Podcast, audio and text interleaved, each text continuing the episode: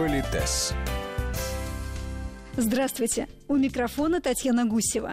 Сегодня в Политесе ностальгируем и обсуждаем новогодние семейные традиции. Как же превратить домашнее торжество в сказку, расскажет наш постоянный эксперт, педагог-консультант, специалист по этикету и протоколу Алена Гиль. Я позволю себе напомнить, что этикет – это и культура общения, и искусство общения, и правила этикета – это знаки уважения, которые мы оказываем друг другу.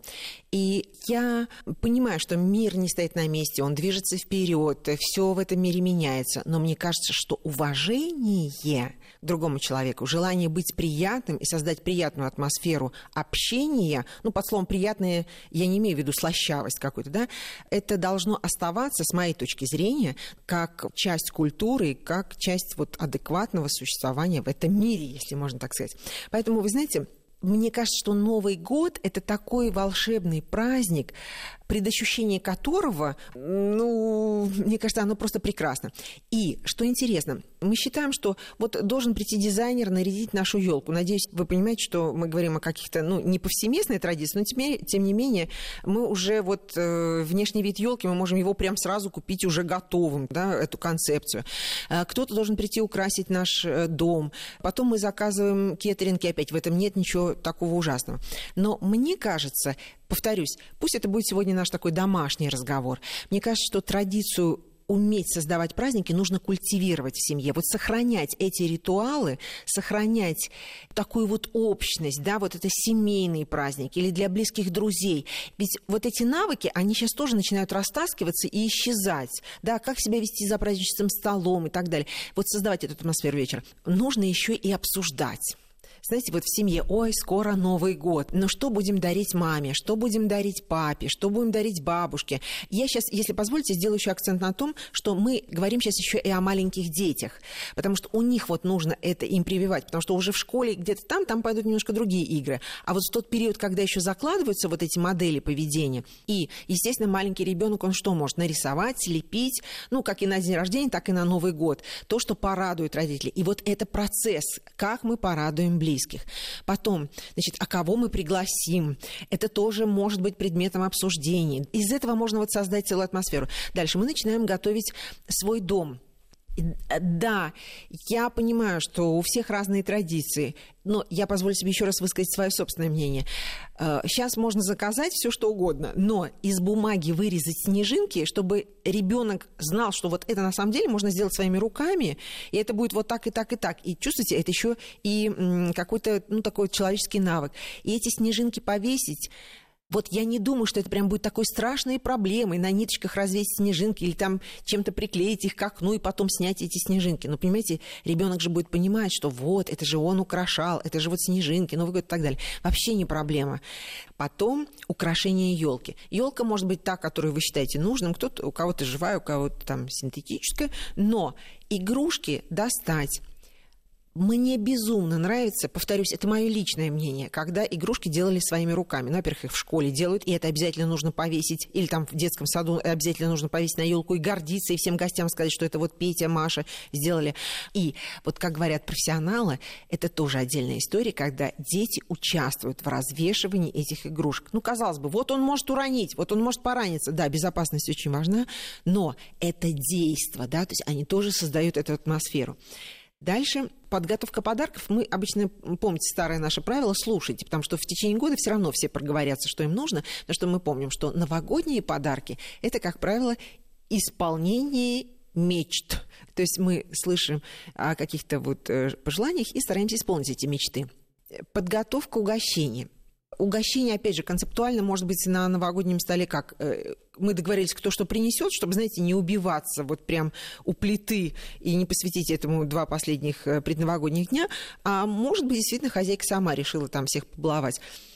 Это, конечно, на усмотрение каждого родителя, должен ли ребенок вместе с мамой лепить там эти всякие печеницы и так далее, но вот, не знаю, предощущение э, радости, мне кажется, это просто уникально. Это касается любого праздника, но новогоднего, наверное, особенно. Потом, например, сервировка стола новогоднего.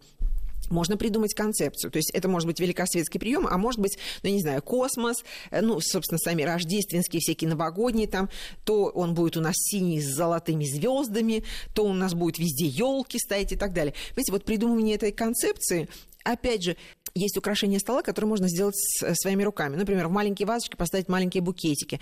Можно, например, взять маленькую веточку елки, ну, там, условно говоря, это не проблема купить, да, к ней привязать какую-нибудь золотинку, какую-нибудь бусинку, да, и положить рядом с тарелкой каждого гостя. Да, ну, на это потратите, ну, сколько? Ну, 20 минут вы потратите. Во-первых, каждому гостю будет приятно, что это такая вот рукотворная для него сделанное какое-то украшение, но и ребенок вот он тоже в этом участвует. Он понимает, что, ой, как это можно красиво сделать. Конечно, когда наступает, собственно, сам день, вот мы сервируем стол, я понимаю, что дети не будут расставлять бокалы, но положить им эти вот украшения из веточек, я думаю, что вполне можно доверить. Потом мы встречаем гостей. Обязательно нужно переодеться. Даже если вот мы останемся в семейном кругу, все равно к новогоднему столу нужно обязательно переодеться. Это будет что-то смешное, веселое, яркое или, наоборот, что-то очень элегантное, но вот переодеваться нужно обязательно. И эту традицию переодеваться к столу, которая была в нашей культуре всегда, я думаю, что тоже утрачивать не нужно.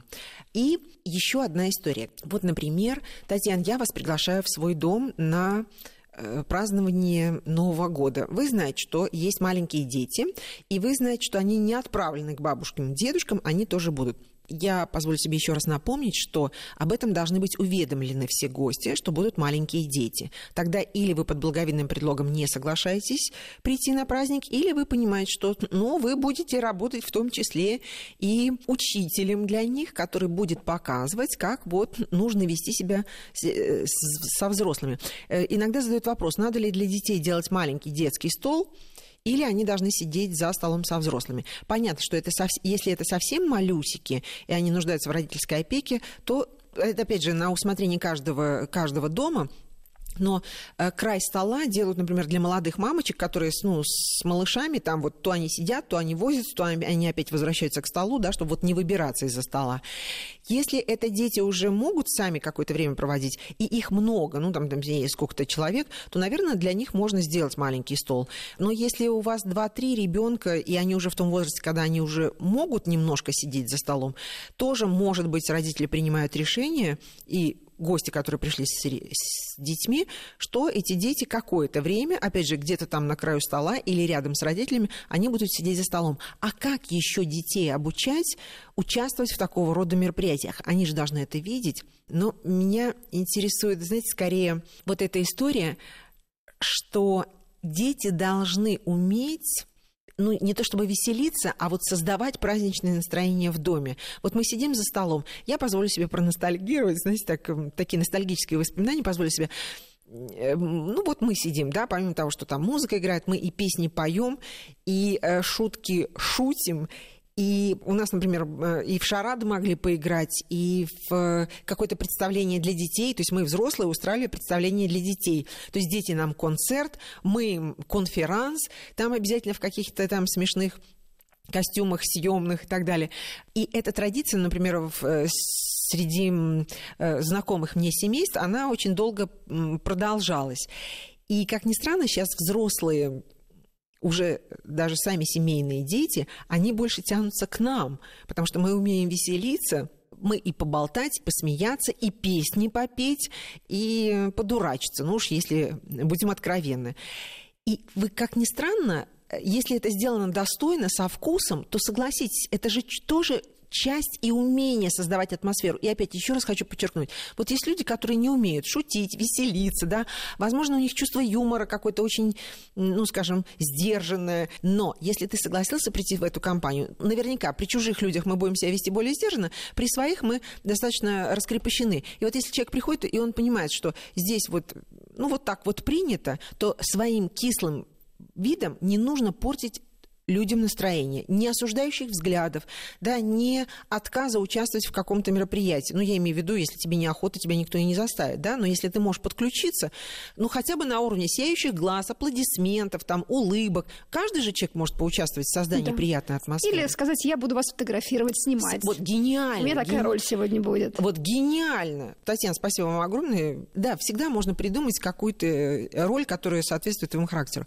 Вот я к этому призываю к тому, чтобы мы помогали друг другу создавать приятную атмосферу вечера. И для меня принципиально важно, чтобы была вот эта вот преемственность этих навыков. То есть умение создавать приятную атмосферу или там настроение, желание порадовать близких, отвечать благодарностью на усилия других людей, те, которые, ну вот, постарались, как могли, никто же не хочет сделать плохо. И вот мне кажется, что вот об этом ни в коем случае нельзя забывать. Да, то есть мы говорим о ценности и о силе традиций. Да, да. Политес.